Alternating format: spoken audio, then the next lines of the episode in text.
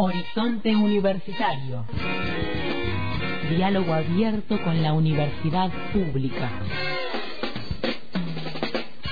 Comunicación de la vida académica y las voces de sus protagonistas. Vinculación, investigación, análisis, debates. Horizonte Universitario, 20 años de aire contando las realidades de la vida académica.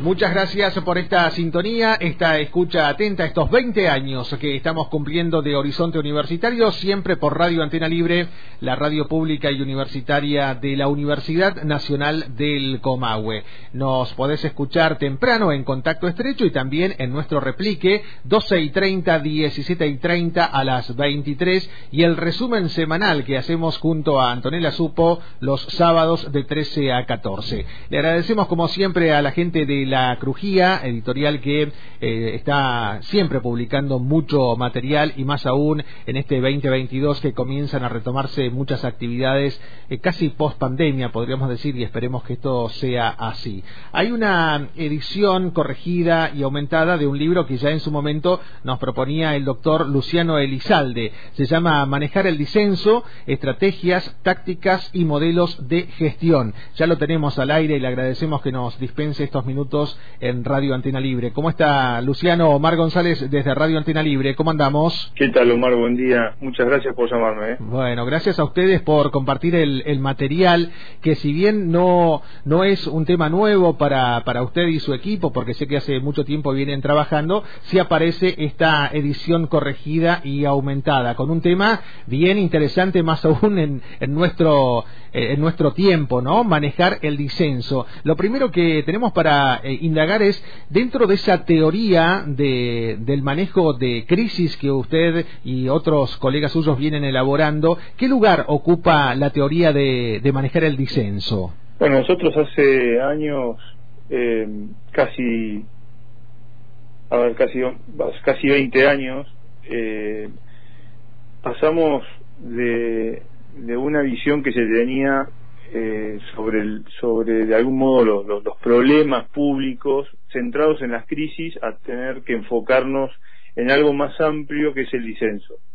Durante muchos años, tanto en el ámbito privado como en el ámbito público, se pasaba eh, a tener una, una mirada muy tremendista y muy de alguna manera trágica, pensando que todos eran crisis nosotros nos empezamos a dar cuenta que algo de algo que en realidad es bastante eh, por un lado trivial pero que justamente por por el, sesgo de la teoría y el sesgo de, de la orientación en, la propia gestión en los manuales de crisis por ejemplo que el propio nombre se lo ya, le daba a uno lo condicionaba que no siempre es un problema de las crisis que no siempre eh, las dificultades los bloqueos en la gestión eh, el, sufrimiento de alguna manera de las personas por estar en conflictos públicos y privados no pasa por estar en crisis, sino pasa por no saber, no tener un enfoque, un modelo de cómo manejar el proceso,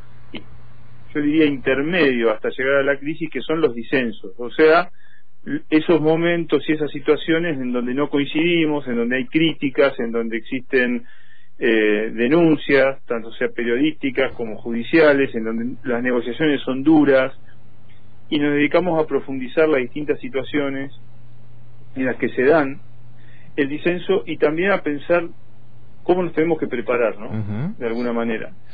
Para manejar situaciones de disenso graves, como son las crisis, pero también para manejar los disensos de tal manera de no llegar a las situaciones de crisis, que son los que a nadie eh, le conviene y sobre todo no le conviene a la gente que tiene más necesidades. sí. Uno puede encontrar estos disensos, ni hablar en la arena política partidaria, pero me imagino, Luciano, y es la siguiente pregunta, que el disenso se puede encontrar si uno hurga un poco en la cuestión organizacional en todos los ámbitos temáticos. ¿Cómo lo visualizan ustedes dentro del equipo de trabajo? En todos los ámbitos de la, de la vida hay disensos porque el disenso es la contracara del consenso. Estamos constantemente intentando eh, para hacer avances necesitamos plantear disensos que nos vuelvan a nuevos consensos, ¿no? Eh, es el, es el, el, modo normal que tenemos de avanzar y de transformar las cosas. En el mundo privado, eh, estos disensos se producen hoy de distinta manera. Un disenso o una forma de disenso muy común que, que hemos que estamos que de algún modo las organizaciones, no sé si decir sufren, pero por lo menos eh, les impacta son los disensos provocados por las redes sociales, en las redes sociales, perdón, por eh, diferencias con clientes o consumidores o por personas que son críticas a lo que hace una organización. Hay también un disenso en el frente interno con, con colaboradores, sin llegar a veces a los a que esto sea planteado en términos institucionales por un sindicato, por un gremio, pero también pasa por los gremios. Hay disenso entre, entre competidores en el mundo privado y eso, todas esas formas de disenso, desde nuestro punto de vista, ya que las áreas de comunicación tienen mucho que decir ahí, necesitan ser ordenados en un proceso de gestión, ¿no? Se necesitan ser ordenados en una en un protocolo, en el, en el entrenamiento de la gente, para que justamente, como te dije al principio, estas maneras de disenso o de disentir, de no estar de acuerdo, nos lleven a situaciones más graves, a crisis que después no tengan otros efectos. Queda clarísimo. Es Luciano Elizalde que nos está compartiendo algunos pareceres de esta segunda edición corregida y aumentada de manejar el disenso, estrategias, tácticas y modelos de gestión que acaba de publicar la Crujía. Lo presentábamos a Luciano como doctor, es doctor en ciencias de la información y recién decía Luciano algo importante, ¿no? ¿Qué rol ocupa el componente comunicacional en este tipo de manejos de disenso? Teniendo en cuenta que cada vez que aparece alguna dificultad organizacional, siempre como archivo expiatorio, como dice usted, aparece ese componente. Faltó comunicación, es eh, responsabilidad de la comunicación, no tenemos comunicación. ¿Qué rol ocupa ese componente precisamente para usted? Mira, Omar, la comunicación, eh, sin lugar a dudas, eh, profundiza los disensos justamente con los errores. Ni siquiera la comunicación la planteamos como algo eh, que, que, va a ser, eh, yo diría, definitiva o, o, generadora de soluciones definitivas, mejor dicho. La comunicación tenemos, tenemos que mirarla con cuidado porque cuando la descuidamos, cuando la desconsideramos, la subestimamos, lo que produce son errores. Y esos errores eh, son justamente los momentos o los eslabones que debilitan la cadena de la construcción del consenso, que es la contracara del disenso. Nosotros estamos planteando cómo manejar el disenso porque nos interesa construir consenso, nos interesa eh, que los grupos, las personas, las organizaciones tengan capacidad de construir consensos. No se puede construir consensos sin saber cómo manejar el disenso y no se puede manejar el disenso si no entendemos que la comunicación puede minar o debilitar esa, esa, esa forma de, manejar el disenso. Con detalles, un tono de voz, una palabra mal usada, una explicación no comprendida, un, un interlocutor inadecuado para la situación. Sí, una, una imagen, una fotografía o, una, o un video, tanto que los medios conectivos hoy tienen tanta profundidad en, en ese aspecto, ¿no? Completamente, completamente. Por eso te vuelvo a decir, la comunicación no da soluciones definitivas, pero puede generar errores definitivos. Está clarísimo. Luciano, acá nosotros en la Universidad Nacional del Comahue tenemos la carrera de comunicación social, la carrera de sociología, la carrera de trabajo social y me imagino que ahí para el estudiantado este libro Manejar el disenso, estrategias, tácticas y modelo de gestión va a servir y mucho para abonar esta teoría o por lo menos conocer la teoría que nos propone Luciano Elizalde. Pero cuando pensamos pensaron en ese otro público objetivo, ¿no? A esa, esas otras personas que están involucradas en organizaciones y que efectivamente trabajan casi todos los días, podríamos decir, para manejar este tipo de situaciones. ¿En quiénes pensaron concretamente? ¿Cuál es ese lector meta? Por lo general, nosotros trabajamos con los equipos de comunicación eh, de las organizaciones que necesitan un apoyo desde el punto de vista, yo diría, de, de, aportarles pensamiento, reflexión y, una mirada de mediano a largo plazo, ¿no? Es decir, en general hoy las organizaciones,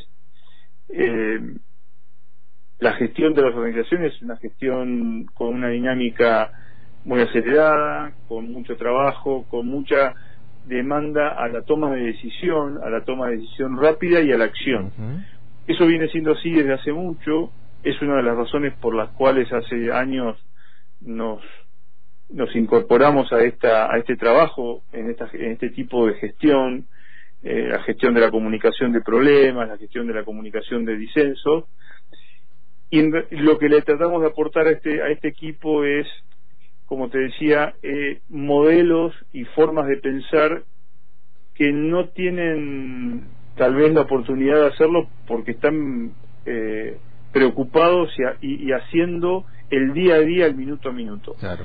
Por otro lado, además de los equipos de comunicación, en algunas instancias los equipos de dirección son equipos que quieren incorporarse o se incorporan o tienen la necesidad de, trabajar eh, en problemas de comunicación de crisis o de comunicación de disenso eh, y necesitan también, aunque no son equipos de comunicación, son comunicadores eh, necesarios en las organizaciones, necesitan incorporarse a este eh, a este proceso metodológico, a este proceso de, aprendizaje de cómo cuidar eh, el, proceso de, manejar los disensos. Es decir, en síntesis, equipos de comunicación para nosotros son fundamentales en nuestro nuestro objetivo más importante y en segundo lugar a todos los directivos, gerentes y funcionarios que necesiten por sus funciones específicas aprender de comunicación. Por ejemplo, nosotros hemos trabajado mucho con directores de hospitales. los, médicos que tienen dirección de gestión, eh, perdón, tienen funciones de gestión, necesitan ser buenos comunicadores. La salud es un problema, eh, como nos dimos cuenta, que no solamente es un problema técnico un problema de especialización, tiene mucho interés por el público general, por el periodismo. El director del hospital hoy o de una clínica hoy es un vocero y necesita entender este tipo de cosas. Para dar un ejemplo. Luciano, este libro, Manejar el disenso, estrategias tácticas y modelos de gestión, la segunda edición corregida y aumentada, que gentilmente nos acercó la crujía, ya es parte de la biblioteca Ernesto Sábato, que está aquí muy cerquita de la radio, es la biblioteca de la Facultad de Derecho y Ciencias Sociales, digo para aquel oyente que eventualmente quiera seguir indagando en esta teoría que nos propone Luciano Elizalde. Gracias por atender a, la radio, Luciano. Buena vida. Al contrario, al contrario, Omar, muchísimas gracias por el interés, por las preguntas y por esto, esta entrevista. ¿eh? Saludos a todos. Un abrazo grande. Hasta luego.